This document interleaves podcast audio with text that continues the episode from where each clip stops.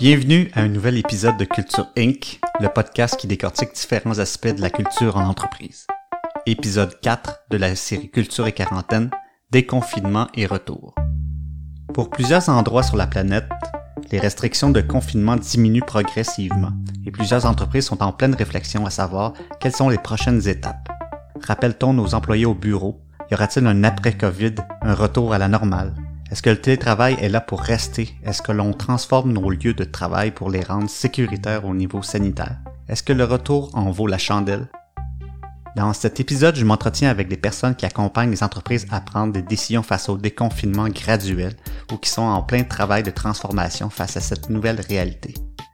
On explore avec quatre invités les questions, réflexions et éventuelles décisions que les entreprises devront prendre lorsque leur industrie ne sera plus restreinte par un confinement obligatoire. Ma première invitée se nomme Émilie Pelletier. Elle est responsable ressources humaines pour Decathlon Canada, magasin de sport d'origine européenne qui s'est établi récemment au Canada. On commence la réflexion du déconfinement avec une première réflexion, à savoir qu'est-ce qui motive les entreprises et les employés à quitter le télétravail et revenir physiquement sur les lieux de l'entreprise. C'est le besoin d'esprit d'équipe ou le, les, les petits, euh, j'allais dire les petits chats, mais les, petites conversations qu'on a à la machine à café, des fois qui peuvent paraître bien banales, mais qui peuvent faire avancer les projets beaucoup plus rapidement. Euh, ça se fait pas aussi facilement en télétravail et c'est là qu'on le réalise. Il y a certains avantages aussi à pouvoir se présenter au bureau. Donc, ces moments informels-là, soit il faut les créer virtuellement pour qu'ils soient aussi euh, efficaces, mais sinon, c'est qu'au bureau, ça se fait tout à fait naturellement à la machine à café, par exemple, en se croisant dans un corridor, quelque chose comme ça. Euh, et pourtant, c'est des moments qui sont parfois, euh, comme je le disais, qui, peuvent faire avancer certaines choses beaucoup plus rapidement. Le relationnel manque aussi aux équipes qui, qui, sont en télétravail. Je pense a des façons d'entretenir ce, ce relationnel-là sans que ce soit nécessairement au bureau ou dans les aires de bureau. Et c'est là où on essaie de trouver une solution euh, pour permettre aux gens de continuer à travailler 100% télétravail, mais retrouver un peu ce, cet informel-là, sans que ce soit ben, un petit café virtuel, par exemple, à 9 h le matin, ou à un moment donné, ce qui arrive, c'est que en plus d'avoir les enfants à gérer, en fait, il y a plein d'autres trucs. Fait tout le temps en plus qu'on se rajoute à notre travail, ben, c'est du temps qu'on coupe quand même sur soit les heures de famille ou sur autre chose. Fait que même ces moments informels-là, je pense qu'en télétravail, sont un peu plus difficiles à, à maintenir. Ma deuxième invitée est Lucie Bourgeois, présidente et fondatrice de Humalia Boîte Conseil, qui aide les entreprises à implanter leur engagement sociétal, leur raison d'être et leur rôle dans la société. Lucie nous parle des différentes motivations qu'elle a vues auprès de ses clients pour redémarrer rapidement leur activité après crise moi, ce que j'ai appris, puis ben, ce qu'on a toujours appris, mais ce qu'on a vraiment appris avec ça, c'est que en fait, chaque situation de chaque entrepreneur et de chaque entreprise est différente. Pourquoi est différente? Parce que chacun, avant la crise, au moment où la crise s'est déclenchée, était dans une situation différente. Alors, si moi, j'avais déjà de la difficulté financière, puis arrive une crise, j'aurais peut-être pas le choix de dire je veux repartir le plus vite possible, sinon l'entreprise fait faillite. Tu comprends? Puis c'est pour ça que je dis c'est important de ne pas juger, mais d'essayer de comprendre derrière. Donc, donc, pour moi, les gens qui veulent rouvrir le plus vite, ben, il y a absolument un impératif économique. Tu sais, je veux dire, il y a vraiment des entreprises aujourd'hui, puis c'est pas juste les petites boîtes, il y a des grandes boîtes aussi qui ont, qui ont des gros problèmes, pas parce que eux avaient, soit parce qu'ils étaient dans des situations précaires avant, soit parce que à travers cette crise-là, c'est toute leur chaîne d'approvisionnement qui a été touchée. Donc, c'est pas juste moi comme entreprise qui dit oui, je dois m'arrêter parce qu'il y a la crise. Parce que moi, même si moi, je suis euh, reconnue comme étant service essentiel, mais que je dépends de mes fournisseurs qui, eux, ne sont pas service essentiel, tout à coup, je peux plus, moi, rouvrir. Donc, à ce moment-là, comme je disais, il y a des impératifs économiques qui sont importants de considérer. L'impératif humain est très présent. Je pense que, tu sais, la majeure partie, il faut dire que nous, nos clients, c'est beaucoup des gens qui sont, qui sont quand même très sensibilisés à l'aspect humain de ce qu'ils font mais euh, je te dirais que la majeure partie sont fort conscients de l'impact.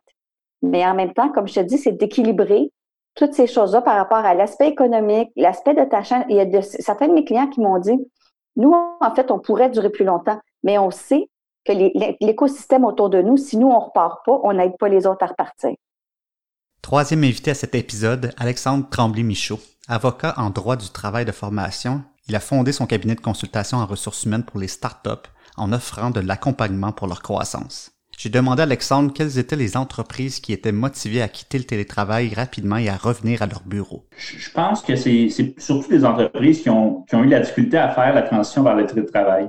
Alors, je m'explique. Euh, aller en télétravail, puis je pense que vous l'avez abordé dans ton podcast, euh, puis il y a beaucoup, beaucoup de, personnes qui ont fait des webinaires là-dessus aussi, tous les impacts euh, du télétravail. Ce n'est pas juste de reproduire les processus puis les façons de faire des bureaux à distance. Euh, c'est pas parce que tu as un meeting à tous les mardis matins avec ton équipe au bureau que automatiquement tu devrais avoir un meeting à tous les mardis matins avec ton équipe sur Zoom. c'est pas la même chose. Et ça nécessite euh, de repenser les façons qu'on travaille, de repenser notre organisation du travail, l'autonomie, les plages horaires de travail de nos employés, euh, leur flexibilité, comment est-ce qu'on suit la qualité de leur travail.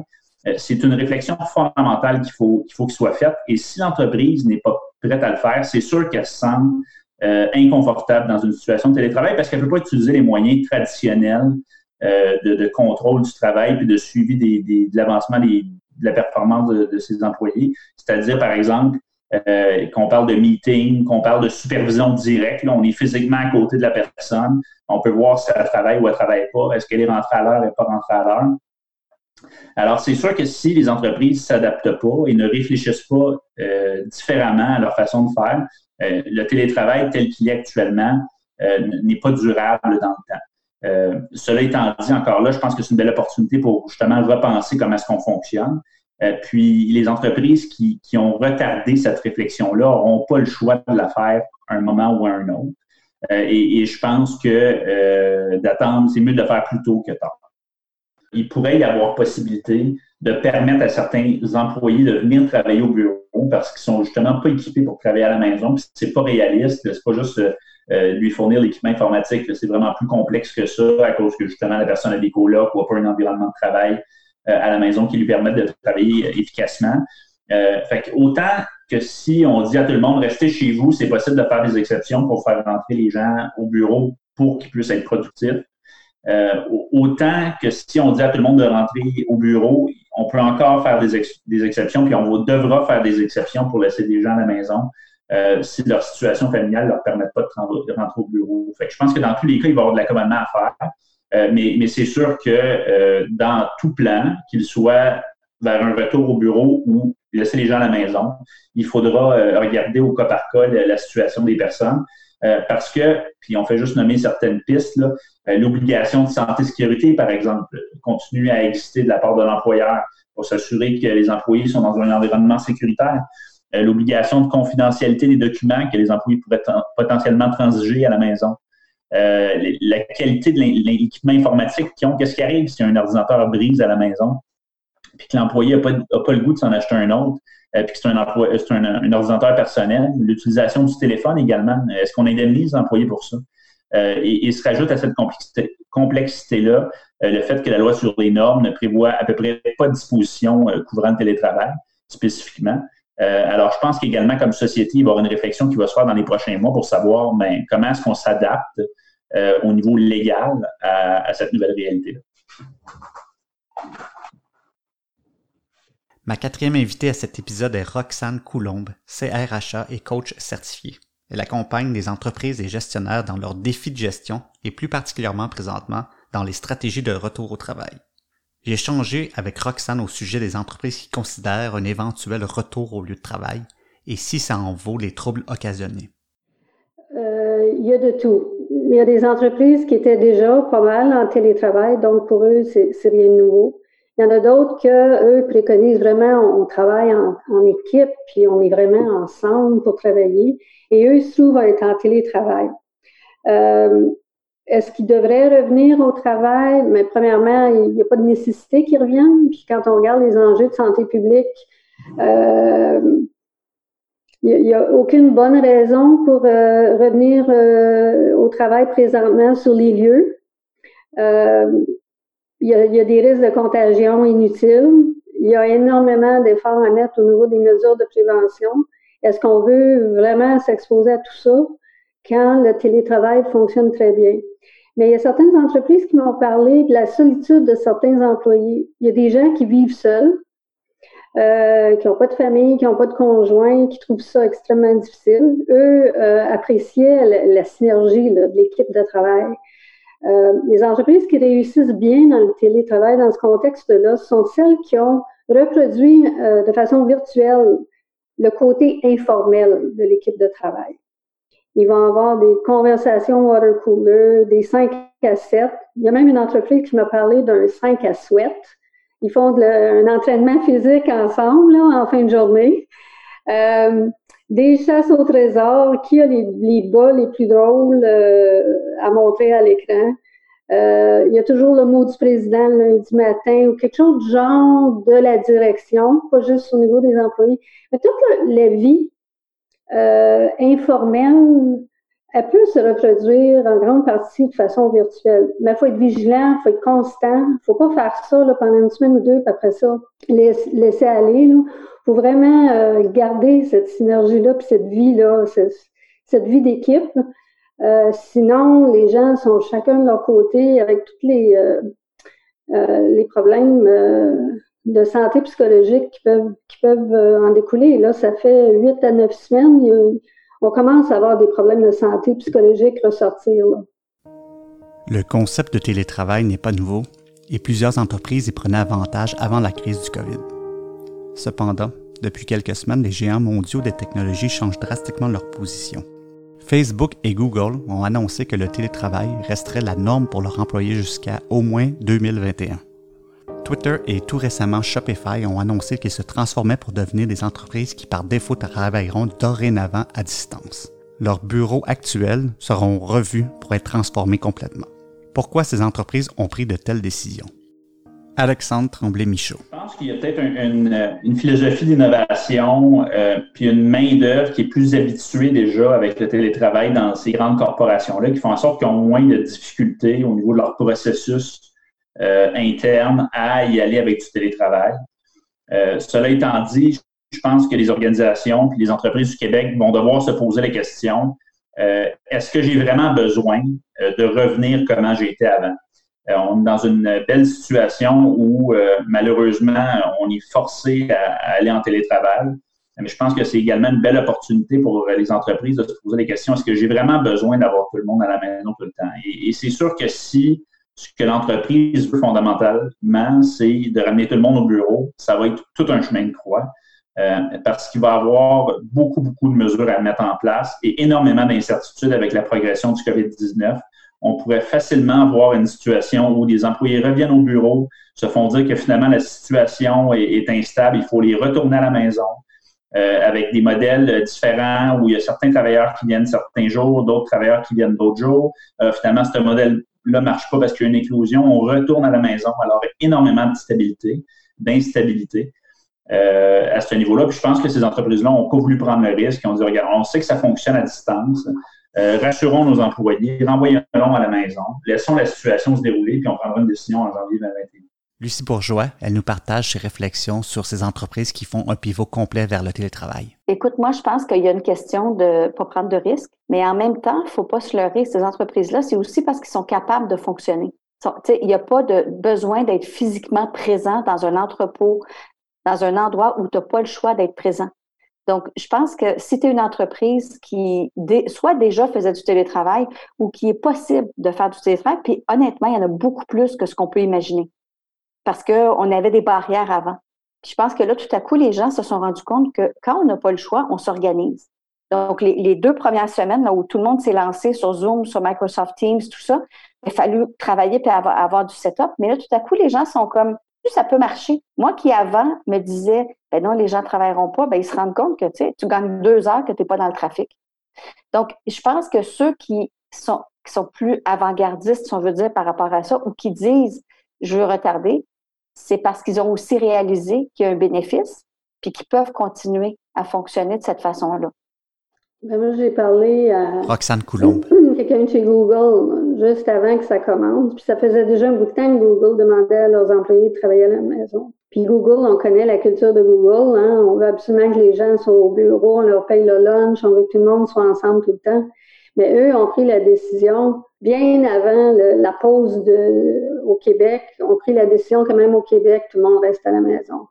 Euh, et ça va être le cas pour un certain temps encore, parce qu'ils évaluent qu'il y a un risque important.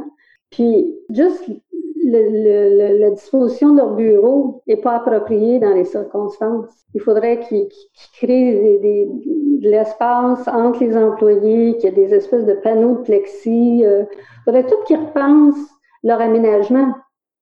Et pour combien de temps, avec le risque potentiel de contagion, on est mieux d'avoir quelqu'un à la maison avec toutes sortes de mesures pour les, les rejoindre, là, puis avoir cette synergie-là, euh, que d'avoir à mettre en place plein, plein de choses pour les diviser. Parce qu'ils pourraient, en, principe, revenir au bureau et être ensemble, mais on crée plein, plein de barrières pour pas qu'ils soient en contact direct. Fin mai, pour bien des entreprises, il n'est pas encore possible de retourner au travail.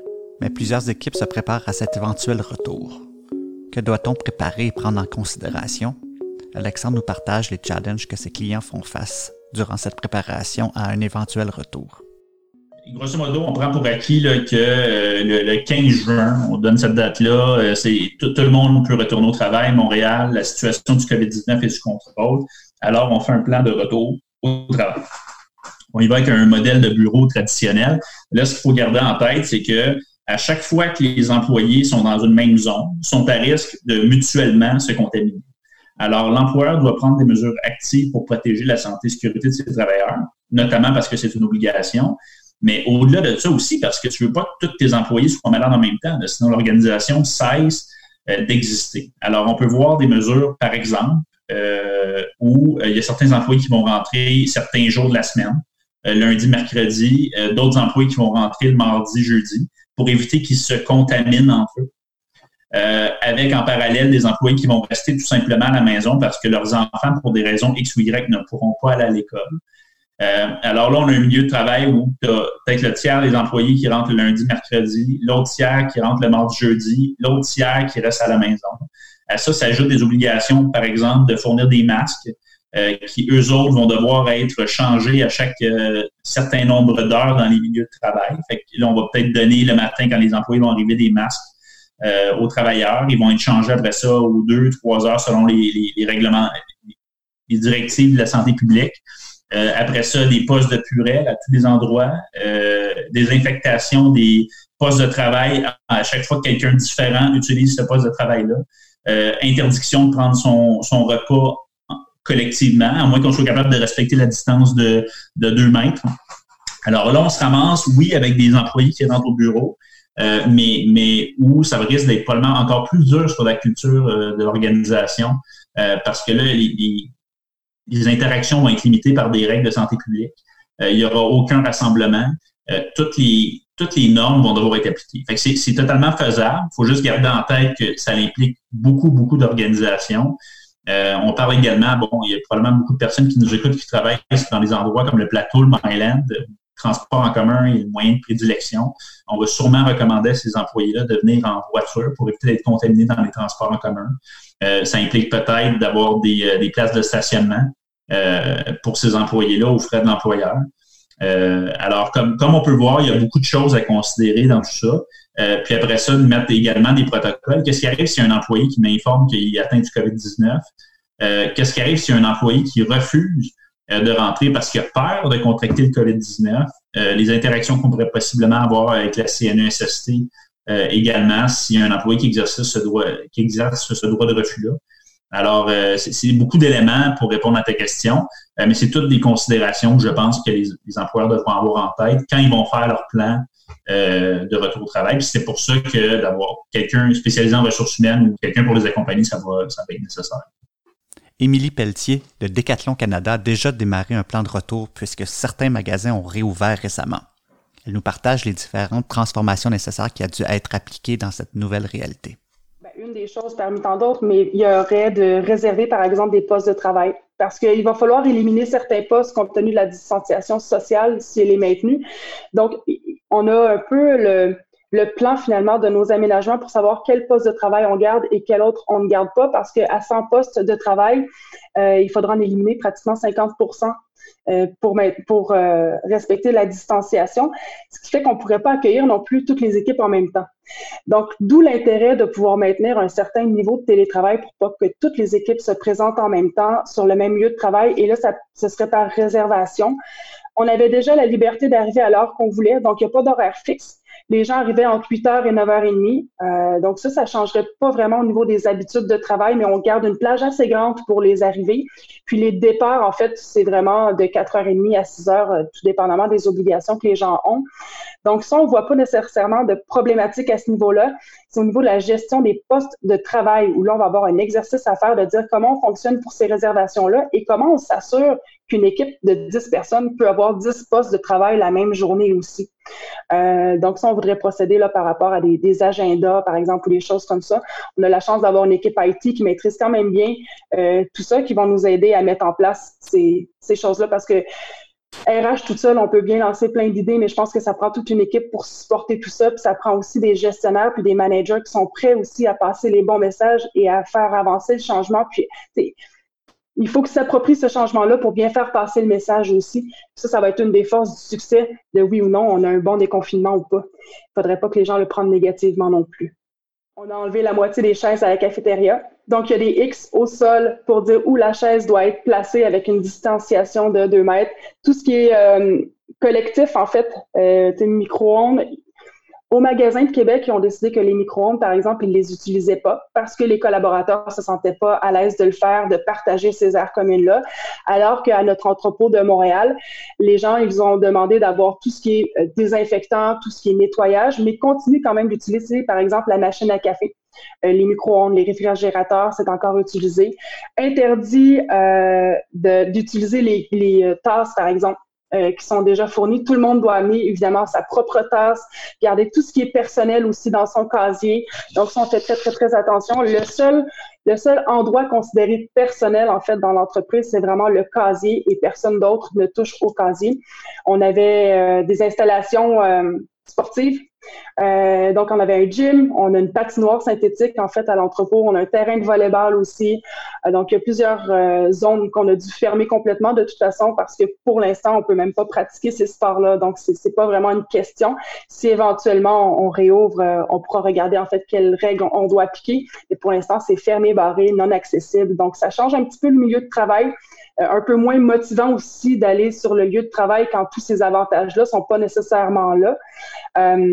Mais d'un autre côté, ça, je redirige, je vais dire comme ça, mais un peu le, travail vers du télétravail, ce qui n'est pas une mauvaise chose non plus en soi. Il euh, faut juste trouver le moment de, évidemment, pouvoir faire ce collectif-là, puis ces, conversations un peu informelles-là. Mais euh, tout dépendamment du, du, lieu de travail, puis des gens, en fait, qui ont à transiger par ces lieux de travail-là, il y a différentes mesures qui ont été mises en place et sont réajustées en cours de route en fonction des besoins qu'on va avoir. Roxane Coulombe accompagne également des entreprises qui évaluent tous les changements nécessaires à leur lieu de travail. Elle les aide à évaluer le risque en analysant différents scénarios de retour. Il y a des entreprises qui, qui évaluent le risque euh, puis qui vont décider, bon, on a deux équipes séparées, ils ne se croisent pas. Ils sont sur des horaires différents. Comme ça, si on a une qui tombe, on a une personne dans l'équipe qui tombe malade, il faut mettre tout le monde en quarantaine. Et on réduit nos, nos, euh, nos heures ou notre capacité de produire. Ben à ce moment-là, on a une équipe, elle, qui, qui est en, bonne santé, là, qui n'a pas été contaminée. Euh, le risque de contagion va augmenter, peu importe. Plus les gens vont prendre des vacances, plus ils vont se promener, plus euh, ils vont aller euh, pour toutes sortes de services, plus on a un risque. Est-ce qu'on veut rajouter à ce risque-là le fait de leur demander de venir au travail, potentiellement faire du transport en commun, euh, puis venir travailler, puis en plus avoir à mettre en place toutes les mesures de, prévention, parce qu'elles sont nombreuses, les mesures de prévention qu'il faut mettre en place. La CNESST a très bien documenté tout ce qu'il faut faire. C'est appuyé euh, de, l'opinion de l'INSPQ qui, elle, évolue. Donc, il faut toujours, toujours être à l'affût, s'ajuster, s'adapter, puis s'assurer de faire respecter les, les, règles de distanciation et les mesures de prévention. Là. Ça va aussi loin que de, de gérer l'accès au réfrigérateur, puis à la salle de lunch, puis l'espace, les déplacements dans le corridor. c'est à peu près aussi Jojo que de faire son épicerie, là.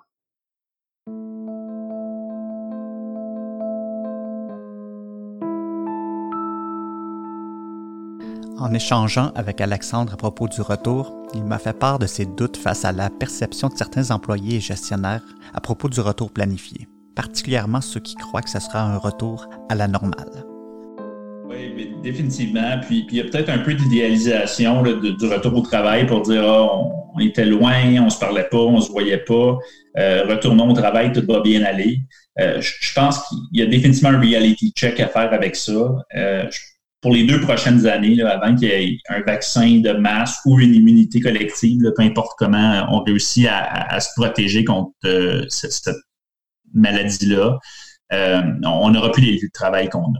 Euh, est-ce que ça empêche, par exemple, puis je donne à titre de piste de solution, une organisation de décider, mais regarde, on va aller toute la gang dans un parc, euh, puis, euh, on va être à deux mètres de distance. On va faire une petite activité d'équipe à 5-10 personnes, dépendant de c'est quoi les normes de rassemblement, parce qu'il faut les respecter, euh, mais en respectant les, limites.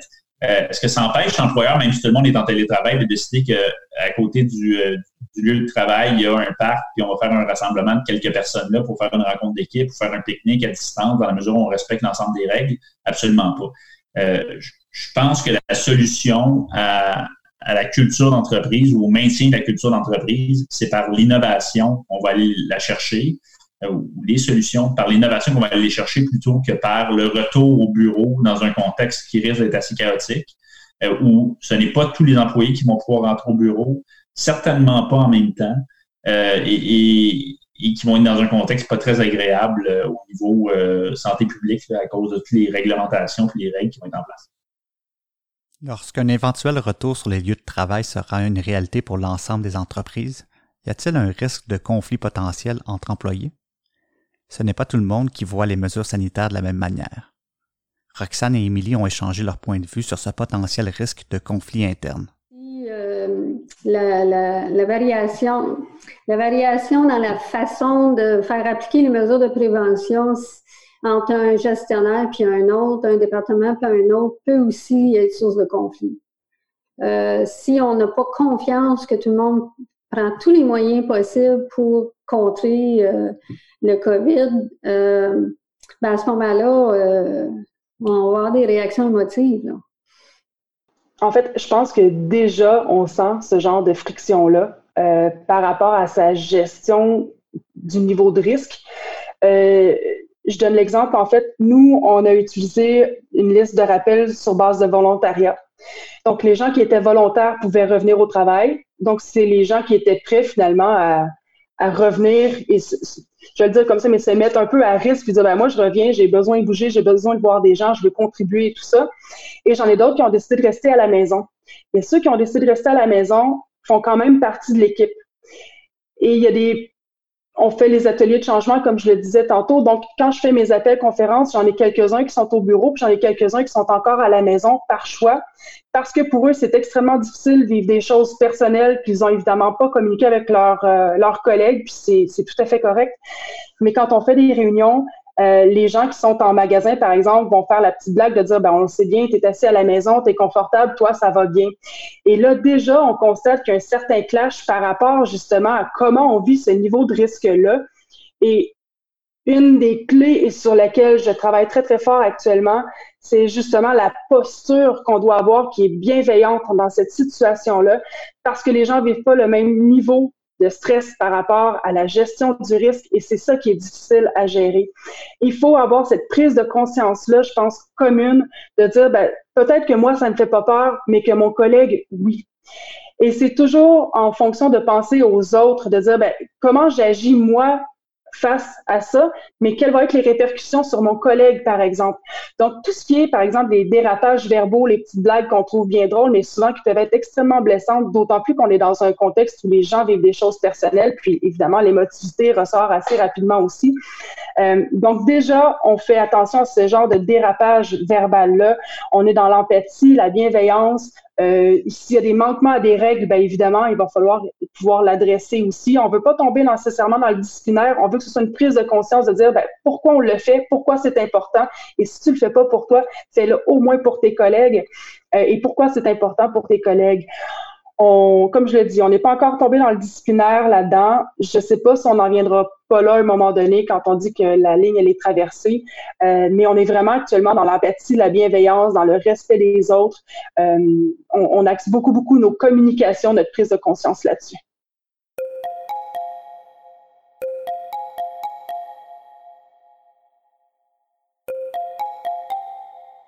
Outre les risques de santé physique et les mesures sanitaires nécessaires, le retour après un confinement risque d'avoir des impacts psychologiques chez les employés.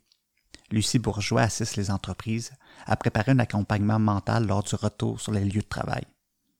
Est-ce que dans le futur, je vais être capable, moi, de faire face à tous ces changements-là? Est-ce que les relations que j'avais avec les gens au travail vont avoir changé? Puis souvent, c'est dans le subconscient. Ce qu'on réalise pas, c'est que dans cette zone neutre-là, quand on est capable de shifter notre, posture mentale, hein, notre mindset, on réalise à quel point ça peut être générateur de créativité, puis ça peut être générateur d'opportunités. Alors, si on est capable de voir ça, puis de dire recréons ces ancrages-là, et pourquoi j'en parle? C'est parce que c'est important que les employeurs recréent ces ancrages-là. Puis ça, les employés peuvent le faire naturellement, mais souvent, c'est bien quand c'est institutionnalisé jusqu'à un certain degré, parce que ça permet aux gens de s'y accrocher. Ceux qui naturellement auront pas, c'est comme une tempête dans l'océan, il faut que tu trouves quelque chose sur quoi t'accrocher. Puis ça, il ben, faut aider les gens à faire ça parce qu'il y en a qui vont le faire naturellement. Ils vont devenir même des leaders à l'intérieur de l'organisation, mais il y en a que ça va être difficile pour eux. Donc, il faut être capable de recréer ça. Euh, puis réaliser aussi que quand les gens vont revenir au travail, peu importe dans quelle situation ou comment ils vont faire le déconfinement, ils vont retourner dans un ancien, dans une ancienne vie, en quelque sorte. Et ce qui peut se passer, c'est que les gens revoient ce qu'ils ont déjà vécu, puis réalisent encore plus les deuils qu'ils ont à faire. Donc, autant qu'on se dit, ah, le déconfinement, c'est une bonne nouvelle, on a juste à gérer, tu sais, comme je disais, les masques, les gants, les si. Oui, mais quelque part, tu réalises aussi ce que c'était avant, puis que là, les choses ont changé. Donc, c'est possible, il faut être prêt, comme employeur, comme leader, comme gestionnaire, il faut être prêt à faire face à ça. Donc, ce qui, ce qui est peut-être ce qui est très, très important, si je peux continuer, je ne sais pas si tu veux que je continue. OK. Ce qui est très important, en fait, je pense, c'est de reconnecter avec les gens. Donc, quand l'entreprise va commencer à réouvrir, de, s'informer auprès des gens parce que ce qu'ils vont avoir vécu, les gens, pendant ces deux ou trois mois-là, c'est pas la même chose pour tout le monde. L'expérience est très variée. Hein? Si, si moi, je suis restée chez moi pendant deux mois, puis j'avais pas d'enfants, puis j'avais, j'avais juste à m'occuper de moi, c'est très différent de mon ou ma collègue qui est à la maison, qui doit faire l'éducation de ses enfants en même temps qu'il doit travailler, puis qui doit faire avancer les choses, versus un de mes collègues dans une usine qui a peut-être dû retourner au travail, lui, depuis le début, puis faire la séparation physique. Donc, il y a vraiment, puis à travers tous les gens qui ont été dans des bureaux vides, euh, moi, j'ai entendu des histoires où c'était extrêmement difficile d'être dans un bureau vide. Il y a un côté le fun au début, tu dis, enfin, je peux faire avancer mes choses, mais c'est très, euh, on se sent seul quand ça arrive comme ça. Donc, je pense qu'il faut réaliser ça. Il faut réaliser qu'il y en a qui vont arriver épuisés physiquement, émotivement, puis l'expérience est très variée aussi liée au virus. Tu sais, il y a des gens, moi dans ma famille, il y a eu ma mère qui a été atteinte, donc j'ai une expérience de près avec le COVID. Il y a d'autres gens, heureusement, ma mère, elle s'en est super bien sortie, on est vraiment chanceux, mais il y en a qui ont perdu des gens qui aiment. Donc, c'est sûr qu'ils arrivent avec, dans leur tête, quelque chose de différent, ils sont dans un état, puis une posture qui est différente que quelqu'un d'autre. Donc, je pense que tout ça, puis l'autre chose aussi qu'on ne doit pas oublier, c'est que les contacts sociaux, ont grandement diminué. Alors oui, on se parle sur Zoom. Il y en a qui se parlent plus que jamais, mais c'est vraiment pas la même chose. Puis la profondeur des, des discussions sont pas les mêmes. Donc les gens reviennent puis disent OK, là je reviens, je revois mes, collègues qui sont peut-être plus les mêmes collègues qui étaient avant. Puis moi-même, je suis peut-être plus la même personne. Mon expérience est différente. Puis il va falloir vraiment ne pas juger l'autre. Puis ça, je pense que ça prend justement une culture d'entreprise puis ça prend aussi des, leaders, des gens ressources humaines, des gens qui sont dans les organisations pour passer ces messages-là. De dire, quand on va retourner, ayons un peu d'empathie. Soyons bienveillants les uns envers les autres. C'est notre, notre propre euh, responsabilité les uns face aux autres de dire, ben, de demander comment ça a été toi. De vraiment dire comment ça a été comment toi tu vois le retour? Puis ce que, ce que je vois, certains de mes clients font ça extrêmement bien. Il y en a certains d'entre eux qui ont fait des guides pour les gestionnaires pour dire quand les gens vont revenir, voici des guides de questions que tu pourrais poser. Puis en fait, ils vont les accompagner. Puis moi, je recommande vraiment ça, d'accompagner les gens à dire, ben prenez le temps de vous asseoir avec les employés. Puis ça va être moins efficace la première semaine. Ça va être, mais tu sais quoi, tu vas, tu vas réancrer en fait ta relation avec toi. Puis on sait, dans toutes les études, une des choses les plus importantes, c'est la relation avec le superviseur de premier niveau. Donc, ton boss, la personne avec qui tu travailles jour à jour, si tu te sens respecté, ça va aider dans ton engagement. Ça va créer une culture qui va justement sentir qu'ils sont bienveillants. Donc, je pense que le fait de prendre le temps avec l'employé est très important pour se reconnecter, euh, refaire cette relation au travail, parce qu'il y a beaucoup de gens aussi qui réalisent finalement le travail, c'est quoi sa place dans ma vie? Donc, il y a toute la raison d'être. Donc, nous, on travaille beaucoup, beaucoup avec les entreprises sur identifier en fait quelle est la raison d'être d'une entreprise. Puis ce qu'on a beaucoup entendu chez nos clients, c'est qu'ils repensaient à cette raison d'être-là. Elle a, soit qu'elle n'a peut-être pas changé. En fait, ils se sont appuyés dessus pour vraiment faire réaliser aux gens à quel point l'impact sociétal est important pour eux. Mais également de se dire, ben nous, on a peut-être une place, on a peut-être, on a regardé certains, euh, euh, des, gens qui font de l'alcool, qui ont commencé à s'associer avec d'autres. Euh, je pense à, plusieurs personnes que je connais qui ont, qui, ont, qui ont maintenant fait du gel pour les mains ensemble. Mais ils ne se voyaient pas de la même façon avant qu'ils se voient aujourd'hui. Donc, ces gens-là vont repenser en fait à leur relation au travail. Puis organisationnellement, on va repenser à notre raison d'être. Donc, c'est important de, de, prendre le temps de s'arrêter. C'est aussi important, puis ça, moi, je dirais que quand on fait du travail, nous, au niveau engagement sociétal, on, parle toujours des parties prenantes. Hein. Les parties prenantes dans une entreprise, c'est tes clients, mais beaucoup, c'est tes employés, c'est des parties prenantes primaires. Et donc, ça, c'est le premier à qui tu veux vraiment t'assurer qu'ils sont bien. Mais il ne faut pas oublier les parties prenantes secondaires, entre guillemets. C'est-à-dire tes fournisseurs, tes clients, tes partenaires d'affaires. Tu veux aussi avoir une certaine approche avec eux. Puis le plus que l'entreprise va être prête à parler à ses employés et à dire nous, on va, s'accompagner entre nous, mais on va aussi accompagner nos autres parties prenantes autant que possible dans la relation qu'on a avec eux.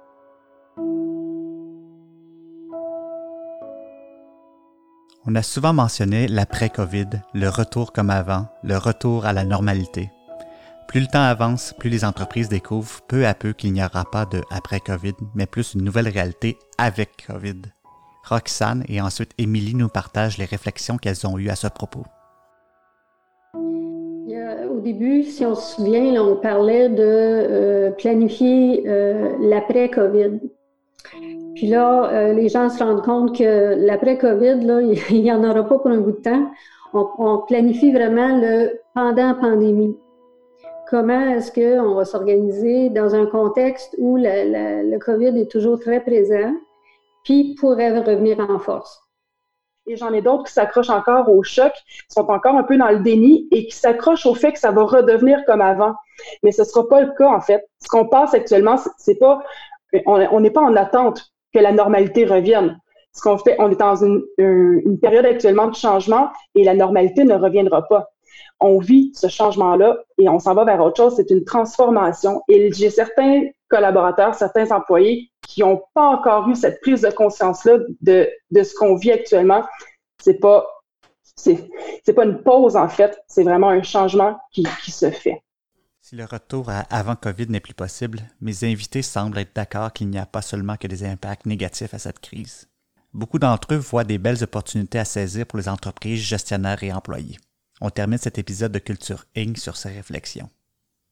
Puis euh, quand je parlais de la réflexion, à savoir à quoi ressemble l'entreprise dans deux, dans trois ans, euh, c'est exactement ça. Euh, c'est-à-dire, est-ce que, est-ce que je vais avoir pignon sur Est-ce que je vais avoir physiquement une, une bâtisse, des bureaux où les gens vont venir travailler à chaque jour ou est-ce que ça va être du télétravail? puis cette, cette perspective-là peut faire peur mais, mais ça rouvre également tellement d'opportunités. Euh, juste à imaginer, c'est déjà quelque chose qui est assez commun dans, certains, euh, dans certaines régions, euh, mais, mais le remote work, le, télétravail, oui, c'est quelque chose qu'on peut faire localement, c'est quelque chose qu'on peut faire à l'international. Ce que ça, ça veut dire, c'est que si une organisation est bien établie pour être capable de faire entièrement du télétravail, quand on va vouloir embaucher quelqu'un, elle ne sera pas nécessairement obligée de, chercher quelqu'un à Montréal. Elle pourrait possiblement embaucher quelqu'un qui est en Californie, quelqu'un qui est dans un pays euh, d'Asie, euh, qui a la bonne expertise, qui a la bonne expérience, qui, qui serait prêt à travailler pour cette organisation-là.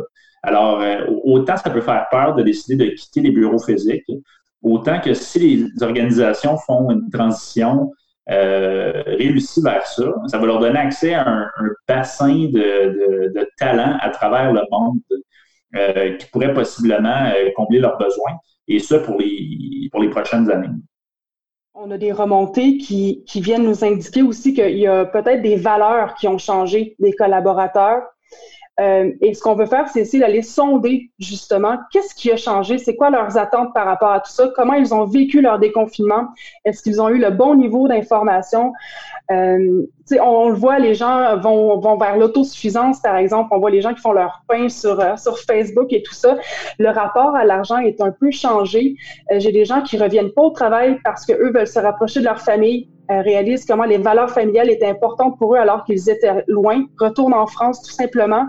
Donc, je veux pouvoir mettre sur pied un formulaire qui permettrait d'aller sonder justement comment se passe le déconfinement, comment ils le voient et quelles seraient leurs attentes, leurs besoins pour que justement on puisse avoir l'information puis une prise de température de dire est-ce qu'on le fait correctement?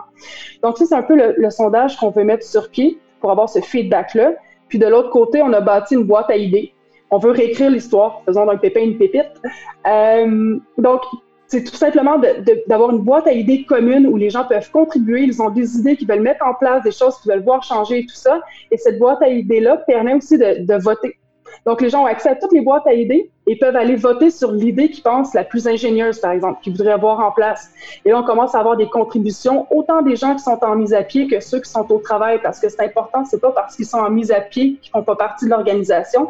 Et souvent, c'est quand tu es en pause comme ça que les meilleures idées euh, t'arrivent aussi.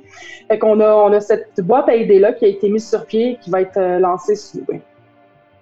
Non, mais l'affaire qu'il faut se rappeler, que les gens vont se rappeler comment tu t'es, comment tu t'es comporté comme employeur puis comme entreprise. Fait que plus tard, quand tu vas aller recruter, dans deux ans, dans trois ans, on va encore parler de ça. Puis on va dire, moi, je vais aller travailler pour telle entreprise parce qu'ils ont géré ça d'une façon. Puis le mot va se passer. Aujourd'hui, il n'y a rien de caché.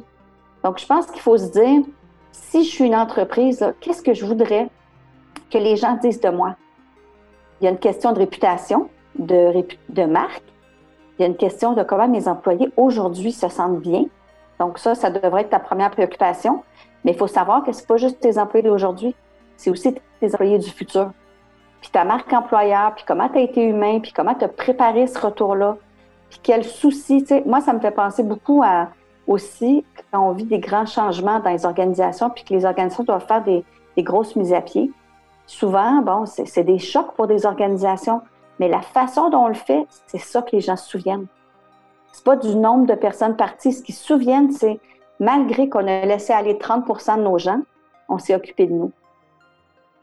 Donc, je pense que ça, c'est des choses à se rappeler. C'est ainsi que se termine cet épisode de Culture Inc., épisode 4, Déconfinement et retour. Merci à Alexandre Tremblay-Michaud Émilie Pelletier, Lucie Bourgeois et Roxane Coulombe d'avoir partagé avec moi leur expérience et réflexions face à cet éventuel déconfinement. Vous pouvez trouver leur biographie et informations de contact sur la page web de cet épisode au cultureincpodcast.com. Ici Mathieu Etu. Je vous donne rendez-vous dans quelques semaines pour un autre segment de Culture Inc. À très bientôt.